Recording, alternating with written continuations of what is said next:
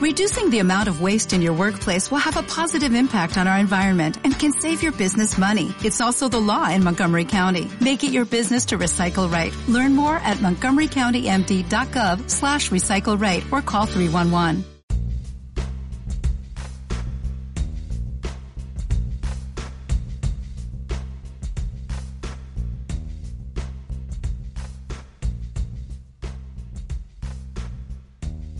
Le Emergencia. Con Vicente Palomero y Judith Gallardo.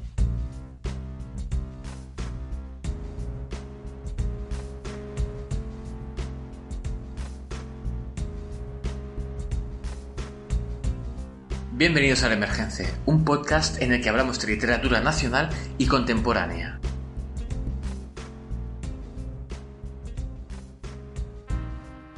En el programa de hoy vamos a acercaros a una de las ramas de la lingüística, nuestra profesión, y lo haremos a través de una entrevista. Me hace muchísima ilusión hacerla. Es seguramente la más fácil y la más bonita que vaya a hacer nunca. Tengo el placer de entrevistar a V. Sí, oyentes, hoy toca entrevistar a la voz que me acompaña programa tras programa. ¿Qué por qué? Pues porque Vicente ha publicado un artículo sobre las palabras que se utilizan para denominar la violencia de género, y es tan interesante que hemos pensado que os gustaría conocerlo.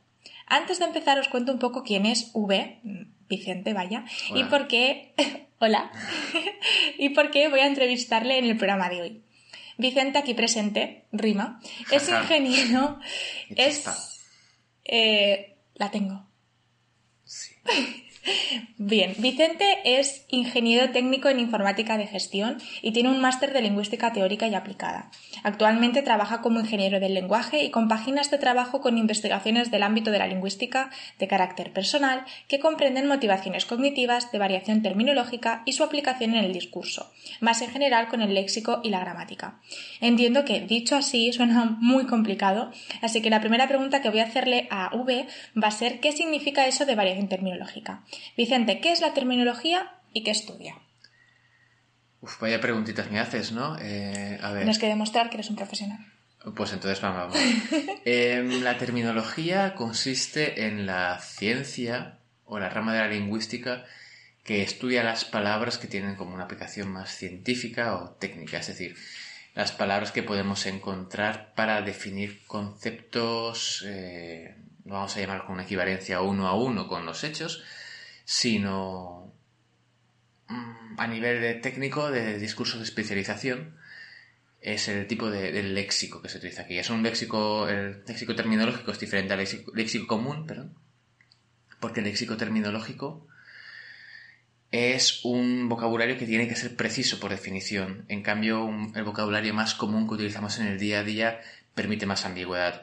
Imagina el caso de una receta médica donde esté puesto, por ejemplo, ¿no? Este medicamento hará que te encuentres un poco malito. O si estás malito, te puedes tomar esto, te sentirás mejor. Como mucho te puede doler la barriguita y a una mala eh, puedes eh, palmar si te pasas con esto. Obviamente esto no es serio y además da mucho pie a error, a malas interpretaciones y a situaciones donde hay que desambiguar. Creo que ha quedado bastante claro. Aunque lo de que te puede doler la barriguita, yo creo que sería bastante más suave y agradable de leer que algunos prospectos médicos. ¿eh? Pero bueno, dejando eh... al margen el, el, miedo que te pueden causar, sí que es verdad que es importante que no haya ambigüedades. Bueno, si prefieres también a nivel técnico, tecnológico, por ejemplo, no sé, una excavación petrolífera. Exacto. Eh, la palabra es muy importante, ¿no? En caso de que se utilice un vocabulario impreciso, pueden pasar cosas como que, no sé, que lanzas una nave a Marte y se estrella, porque en ningún lugar se definió que la unidad métrica eran, estaba basada en el sistema métrico internacional y no era el sistema métrico, el sistema imperial, que bueno, como ya conocéis el caso, ¿no? De aquella nave espacial que chocó contra Marte porque el ingeniero que lo había definido lo había puesto en yardas y no en metros. Interesante, no sabía este caso. Muy divertido. Bueno, divertido para los NASA, no. Bueno, ahora que sabemos un poco qué es la terminología, antes comentaba que, que has eh, publicado un artículo, uh -huh. se ha publicado en la revista Terminalia, bajo el título de Motivaciones ideológicas en la variación terminológica de la violencia de género, que es un título bien largo y bien concreto. Pero antes del artículo, fue un trabajo de fin de máster. Uh -huh. ¿Qué motivación hay detrás de esta investigación y por qué estudiar este tema en concreto? La motivación inicial, que casi también es la motivación por la cual decidí estudiar el máster, es que a mí me gustan las palabras.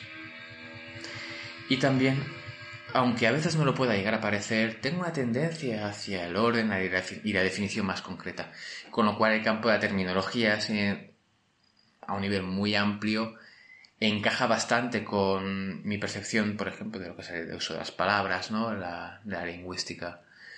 Después, eh, este tema, bueno, fue, fue surgiendo a partir del estudio del máster, ¿no? Porque no tenía muy claro, quería estudiar otros temas que a lo mejor fueran un poquito más acerca de, del uso de eufemismos, ¿no? Del uso de, incluso de, de memes, ¿no? No el meme del dibujito, sino meme como unidad de transmisión de información básica.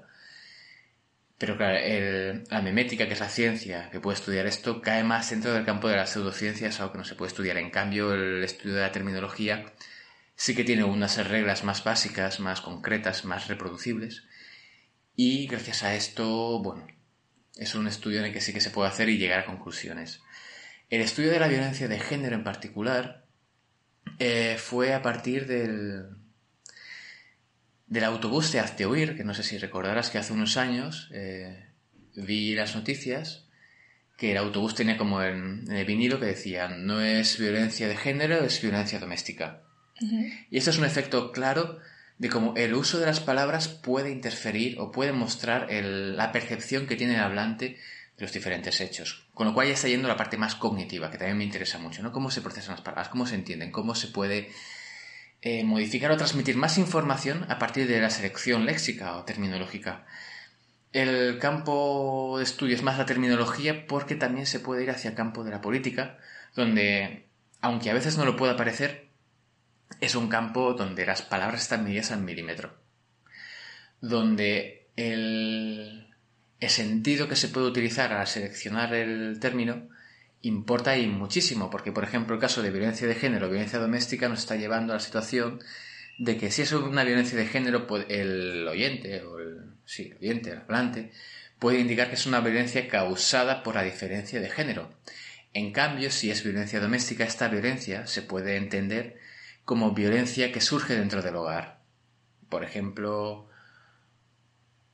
una situación doméstica, yo qué sé, que se cae un plato, pues es un accidente doméstico. Sí, o puede ser incluso de padre a hijo. También es una violencia doméstica, es dentro del hogar. Exacto, que también hay otro sinónimo que cuando hice el estudio estaba empezando a ser utilizado, que es violencia intrafamiliar, que está utilizando Vox ahora, para intentar derogar la ley mm, contra la violencia de género y hacer una ley sustituta que es violencia la ley en contra de la violencia intrafamiliar, con lo cual esta violencia causada por el hombre, o el género masculino, perdón, más que el hombre, contra el género femenino de una raíz o un origen cultural, queda mm, disminuida, reducida, directamente desaparece, al quedar encerrado dentro de la violencia de la familia, como si fuera un problema que está encapsulado dentro de la institución o estructura social, según como cada uno quiere entender el concepto de familia. Y claro, no es lo mismo si hablamos de una ley de violencia intrafamiliar o hablamos de una ley de violencia de género. Una tiene una motivación y la otra tiene otra motivación.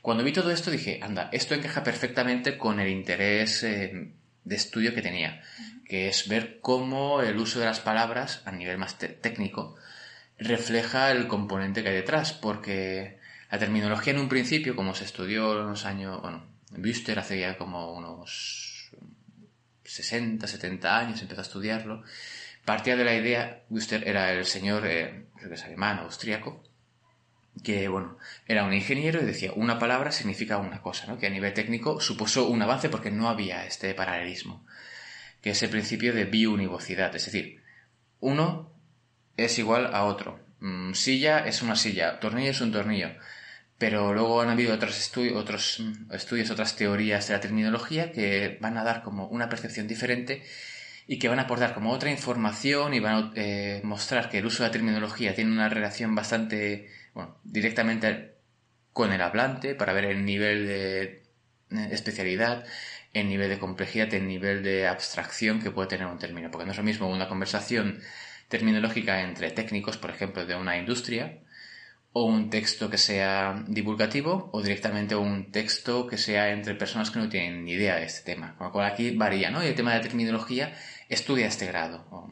las teorías que, la teoría que me, que me aferré, que es la teoría comunicativa de la terminología, em, estudia esto. Y claro, al ver todo esto dije, ah, aquí hay un campo muy interesante para poder investigar. Y además era una investigación que estaba hecha a partir de una perspectiva terminológica, porque sobre esto hay muchos estudios desde la perspectiva de análisis del discurso. Es decir, esta persona eh, o este grupo está diciendo tal aspecto, está diciendo tal otro aspecto. En cambio, no se referían tanto al uso de la palabra en sí como unidad terminológica, que es lo que iba al estudio, sino más a un campo de interpretación del discurso, un campo de análisis, sí, de discurso, más o menos crítico, más o menos eh, genérico para ver cómo se está utilizando aquí el término. Has comentado muchas cosas, pero yo me querría centrar más en el tema de que, bueno, has comentado en el artículo y ahora mismo que a partir del uso de las palabras se puede descubrir qué razones ideológicas y actitudinales hay detrás de los hablantes, ¿no? Comentabas el caso de Vox, por ejemplo, pues que, bueno, claramente cuando se refiere a violencia intrafamiliar, pues se está intentando demostrar, ¿no? De alguna manera, en este y en otros eh, discursos que ha realizado, que eh, bueno, quiere de alguna manera enmascarar como si no existiera la violencia de género del hombre hacia la mujer. Hoy en día también bueno, hay un gran movimiento activista que lucha por cambiar ciertas denominaciones o por modificar la lengua para hacerla más exclusiva. ¿no? Ahora que hablábamos de la violencia de género, hay un movimiento feminista muy amplio que lucha por cambiar las terminaciones de las palabras precisamente. Pues, por ejemplo, en lugar de decir eh, vecinos, que es el, el genérico, ¿no? Poner vecin XS o vecines o vecinos y vecinas, ¿no? Por ejemplo.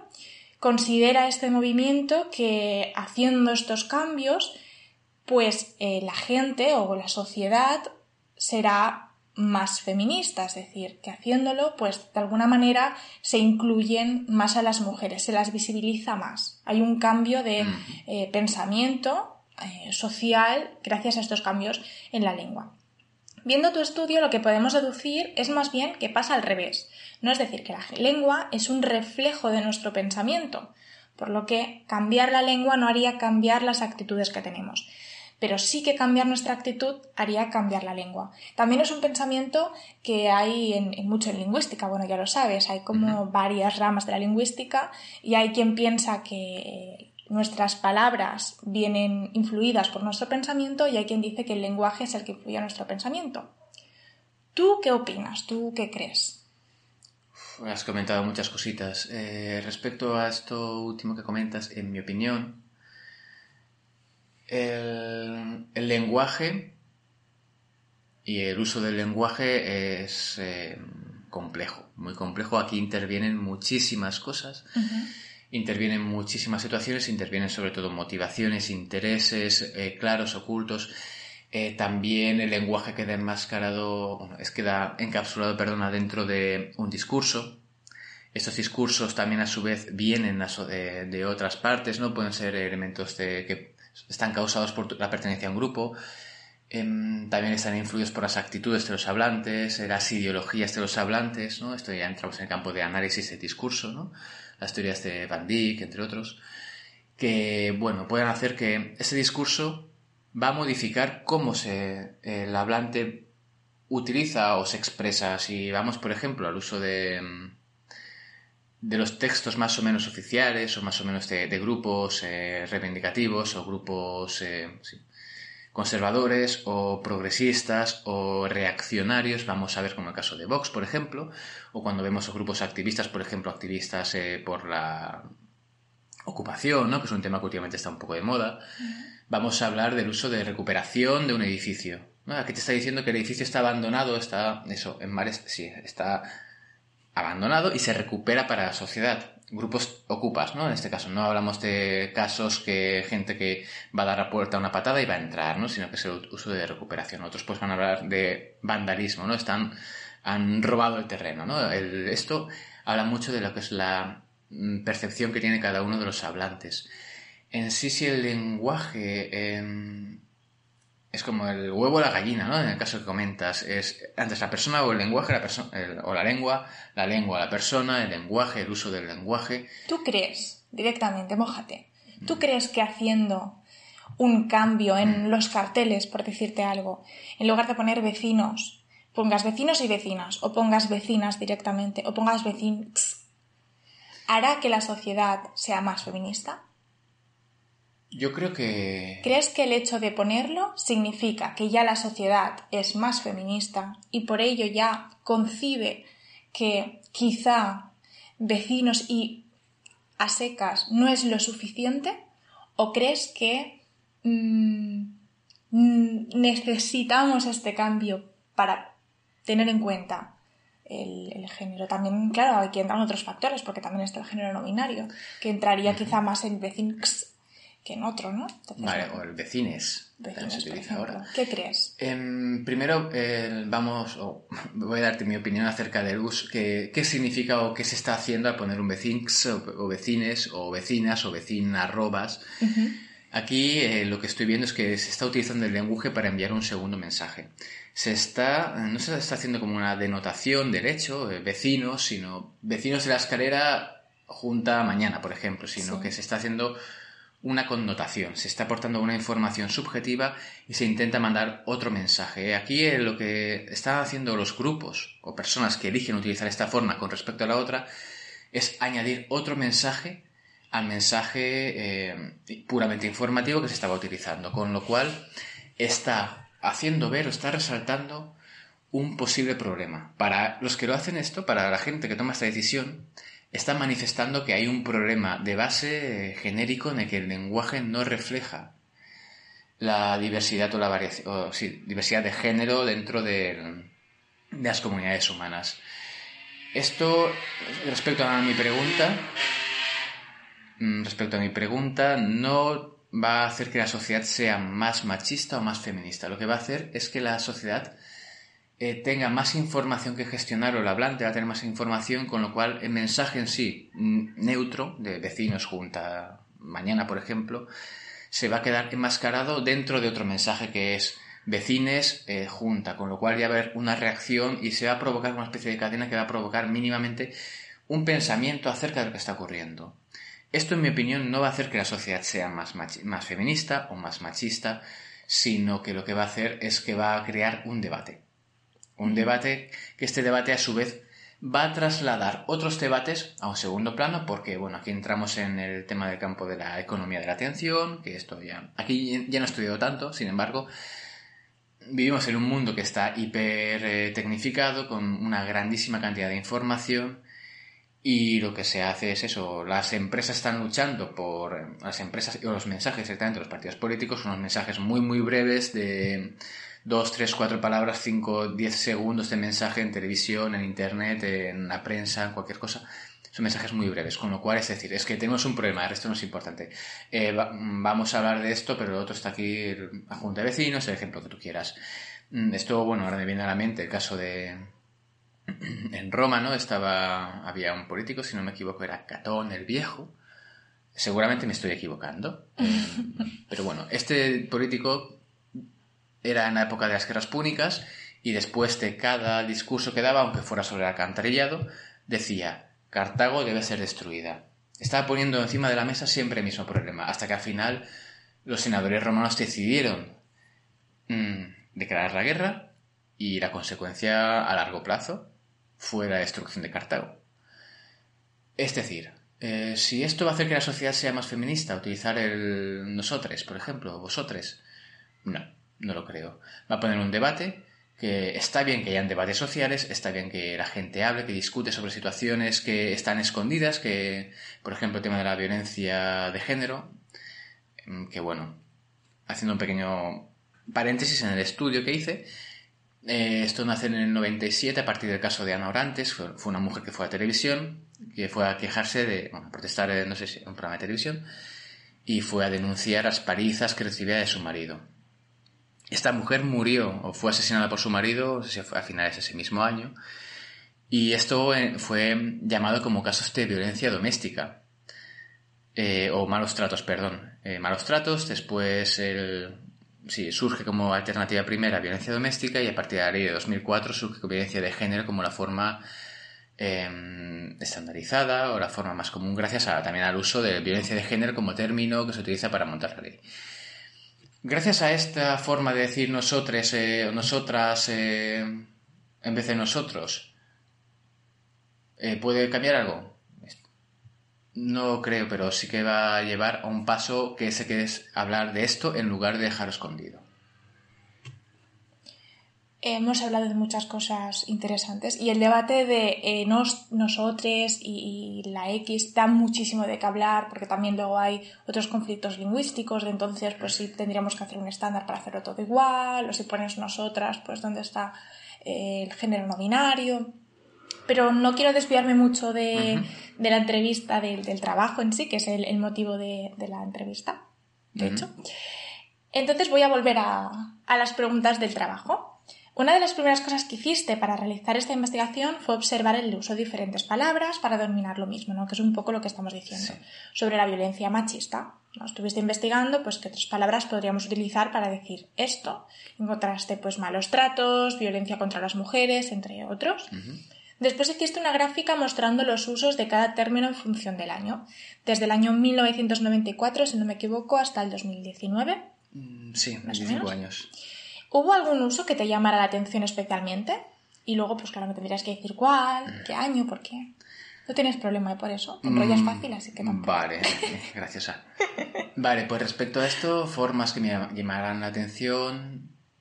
Quizá lo que más me llamó la atención fue como al principio era todo malos tratos. Que malos tratos eh, se puede interpretar como muchas cosas, ¿no? Eh, desde malos tratos a los animales, malos tratos eh, entre personas, malos tratos a los presos, malos tratos.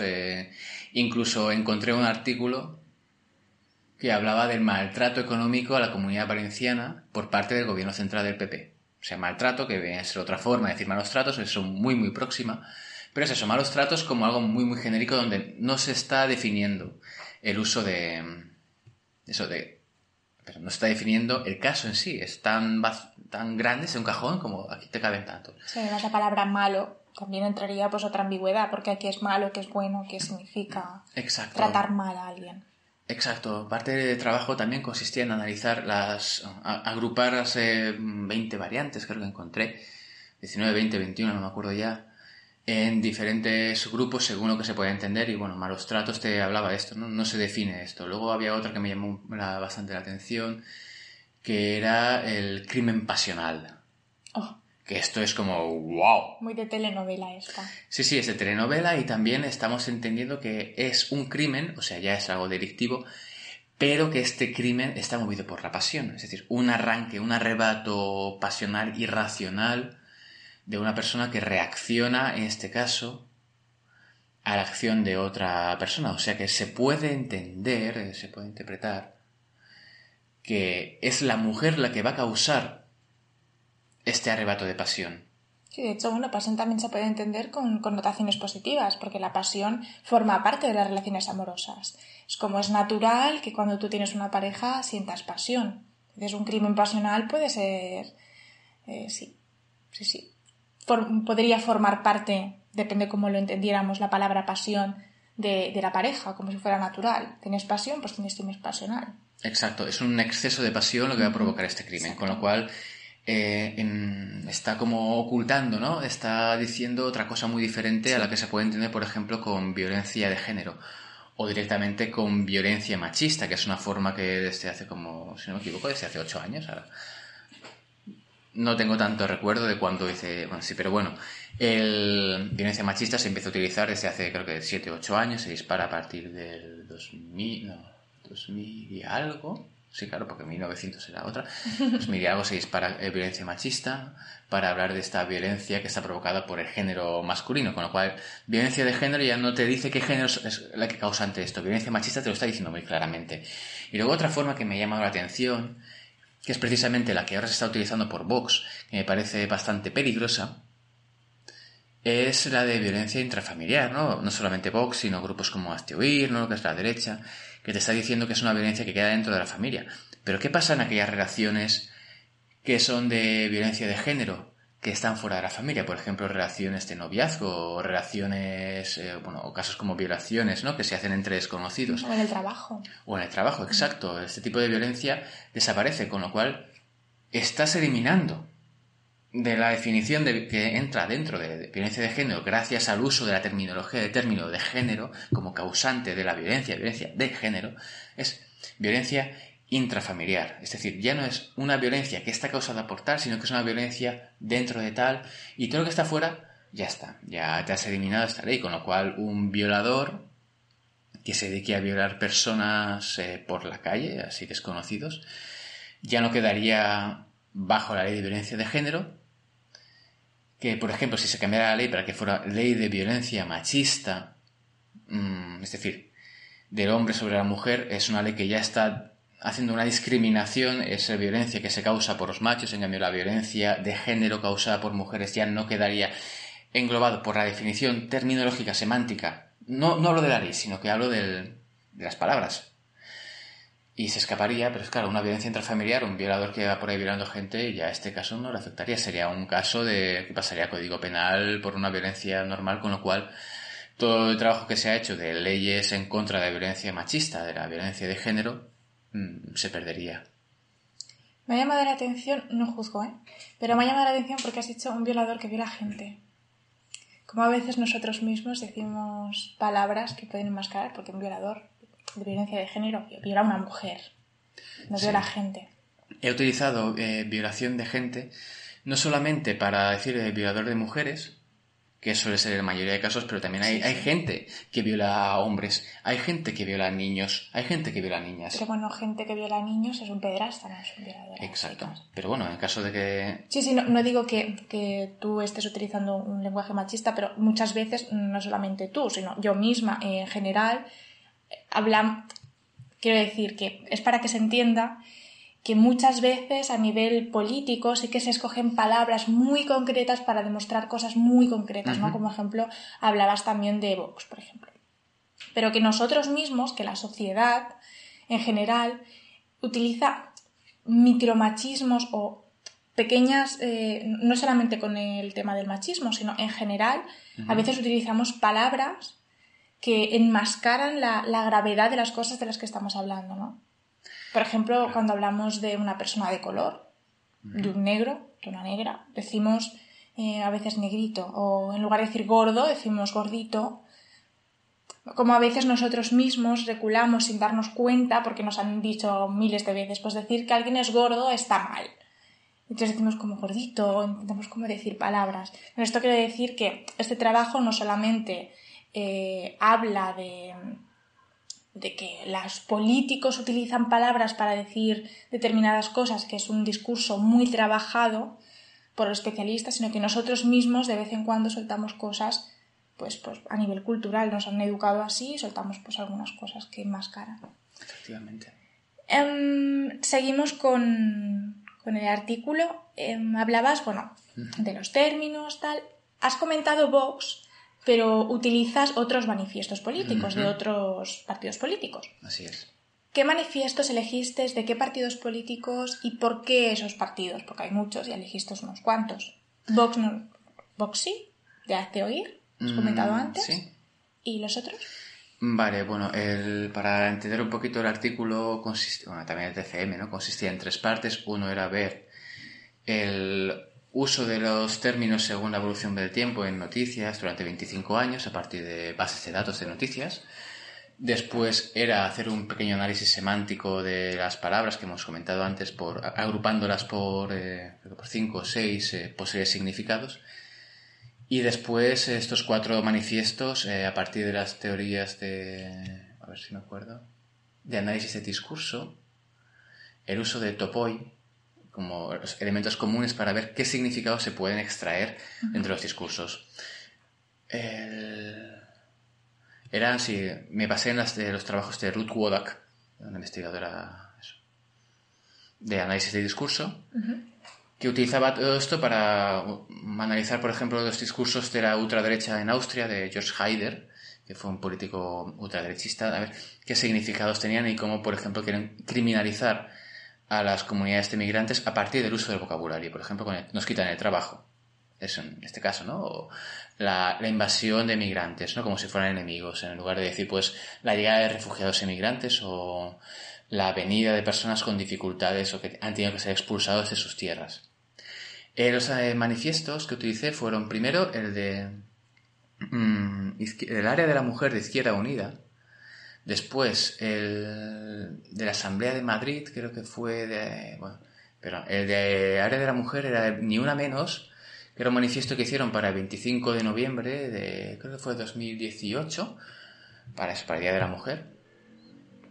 Después el otro también para 2018, que era el manifiesto de la Asamblea de Madrid, el manifiesto de la Asamblea, perdón, de la Junta de Andalucía. Y por último, un manifiesto de, que se llamaba Manifiesto de Belvis del Jarama, que era hecho por Aztiovir, un manifiesto que estaba apoyado por Vox. Que bueno, este último, los tres primeros manifiestos sí que estaban en torno al día 25N. El cuarto, Aztiovir no hizo ningún manifiesto a favor de la, de este, como te puedes imaginar. Eh, pero era otro para decirnos que la ley de violencia de género es inválida, eh, debe ser cambiada por una ley de violencia intrafamiliar. Eh, comentabas las partes que tenía el trabajo, en, mi opinión. Creo que la parte más interesante del artículo y del trabajo precisamente son los usos que hacen los partidos políticos sobre la violencia machista porque es una realidad que perjudica y daña a muchísimas mujeres en España y que nuestro gobierno lo tenga o no en cuenta en su discurso y cómo perciba la violencia pues, eh, hacia las mujeres es de suma importancia porque de ello dependerán las leyes que vayan a hacer después. ¿no? Nos están dando una información muy valiosa sobre cómo va a tratar este tema. ¿Qué podías decirnos sobre el tema? ¿no? ¿Qué manifiesto de los que estudiaste opiaba o minimizaba los daños por violencia de género? y cuál reforzaba la idea de que era un problema de machismo que desgraciadamente se vive todavía en España. Es decir, de todos, el de Hazte Oír es el que más hemos hablado porque es el más llamativo y el que más, más se nota, ¿no?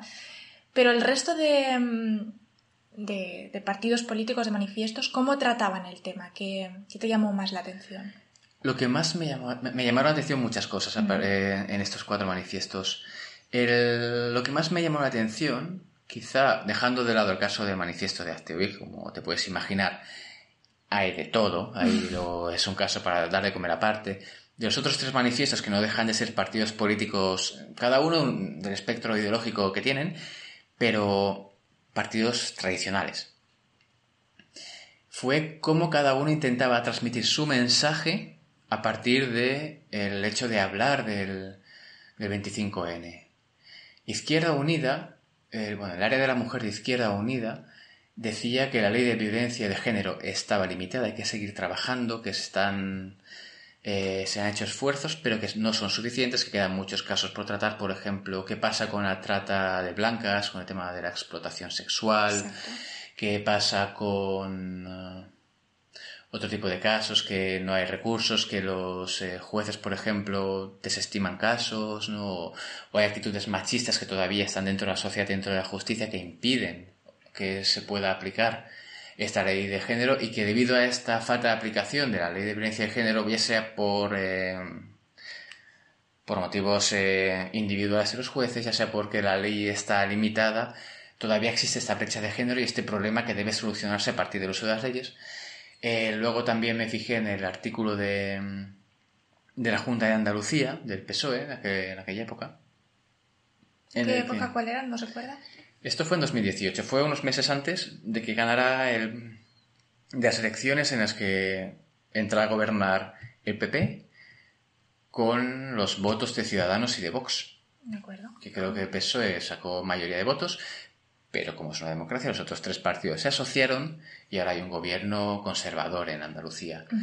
Lo que decía el gobierno de la Junta de Andalucía, gobernada por, eh, por el PSOE en aquel momento, decía que ellos lo estaban haciendo muy bien. Que la Junta estaba trabajando muy bien, que había que agradecer a todos los trabajadores, era como un, de asistentes sociales, eh, jueces, todo el servicio estaba funcionando no bien que habían algunos problemas que había que seguir trabajando, sin embargo era como un texto bastante de de autobombo, ¿no? De cuidarse, de no no intentar decir los problemas que habían. Esto, bueno, se puede entender bastante bien. Em, después, lo que también me llamó la atención fue el texto de la Asamblea de Madrid del PP, que una cosa que me llamó muchísimo la atención, aparte de que era el texto más corto del PP, era que hablaba de que la violencia de género y la violencia machista, porque en el texto del, de Izquierda Unida no utilizaban la forma violencia machista. Utilizaban solo violencia de género. Violencia de género, sí, violencia contra las mujeres. En cambio, el PP utilizaba violencia machista, pero hacía parecer que la violencia machista era causado por personas que individuales que la sociedad debía castigar, que la posición del gobierno era punitiva y que eran casos que no se podían controlar, que la educación, que era lo que te podía comentar quizá Izquierda Unida y el PSOE, no era importante, que el trabajo de leyes eh, no es tan importante, lo que tiene que hacer el gobierno es castigar estos crímenes de violencia machista, que eran unos cuantos, que no era algo social, que no era algo de la sociedad, sino que eran unos individuos que te lo hacían. Y que después también el texto del PP se quejaba de que no había suficiente colaboración entre administraciones para poder luchar en contra de la violencia machista, es decir, para poder castigar a los violentos, para poder castigar a los criminales. Después ya si vamos al texto este de, de huir bueno, aparte de que tergiversa completamente el concepto de violencia de género, culpabiliza a las mujeres de, sufrir los malos tratos, eh, de que la ley lo que hace es castigar a las verdaderas víctimas, que son los familiares de las personas que acaban en la cárcel, por ejemplo. Se inventa estadísticas que dices, es que ahora mismo no recuerdo los valores, pero hablábamos de cifras que eran completamente escandalosas, que no encajan con la realidad. No había tampoco una justificación que te diga, no, es que esto en tal texto, en tal año, por ejemplo, el año pasado ocurrieron 55 víctimas por violencia machista, por decir alguna cosa, no hablan, pues miles de personas afectadas por esta ley que está basada en una idea que no existe.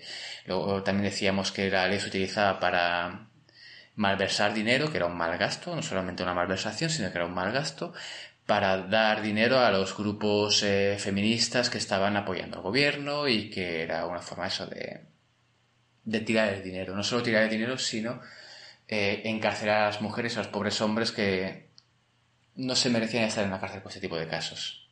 Parece muy interesante y alarmante a la vez la parte de, de que las verdaderas víctimas, o bueno, que también son víctimas, la familia, ¿no? Porque esto envía un mensaje muy, muy negativo para las mujeres.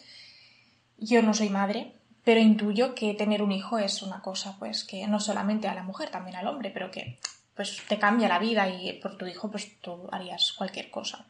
El hecho de perpetuar la idea de que si tú denuncias un maltrato Mm, pues que tu marido te pega, te trata mal, te insulta o cualquier otro tipo de violencia, puede perjudicar a tu hijo, que el hecho de que tú lo digas puede hacerle daño a él, es una manera de muy sutil o no tan sutil de decir, eh, cállate, porque si lo dices, estás haciendo daño a tu hijo, estás haciendo daño a tu madre, estás haciendo daño a tu familia. No es él el que lo hace mal, eres tú porque cuando lo dices, estás haciendo daño a los demás. O sea, es una manera, pues eso, no sutil o no tan sutil, porque tan sutil no es, de decir, pues calladita, estás más guapa. Es una amenaza casi. Claro. Es una amenaza de tu, tu hijo va a sufrir, ¿no? Te rollo las películas de, de novela negra, bueno, de, de, ficción, ¿no?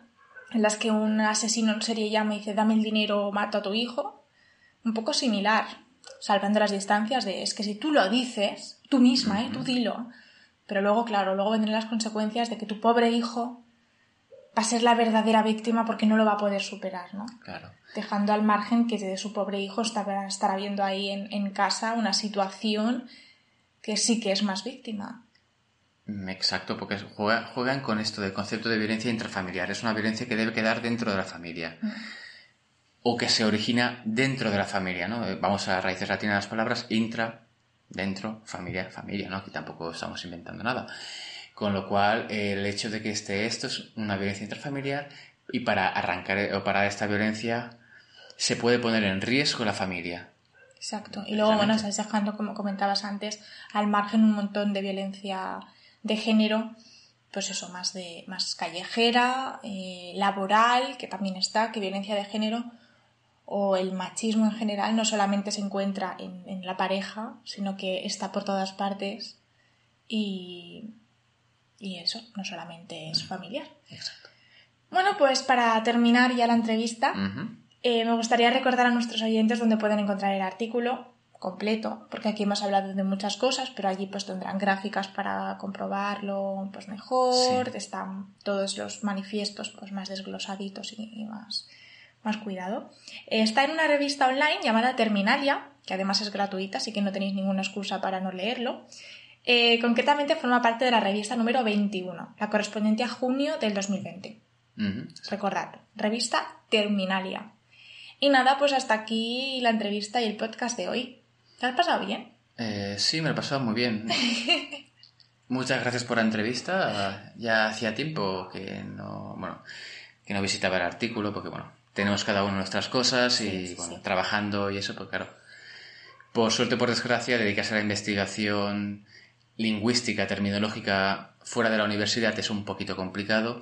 Por suerte, por desgracia, pues he tenido que aparcar un poquito esto durante un tiempo. Aún así, ha sido un placer esta entrevista, ha sido un placer recordar la investigación, ha sido también un placer, un gusto hablar sobre aquel trabajo. Y nada, cuando quieras podemos seguir hablando de ese tema. Otra Perfecto. Lo iremos hablando. Además, en el blog del Emergence habrá cada mes vamos a subir y así como una publicidad gratuita. También hay publicidad.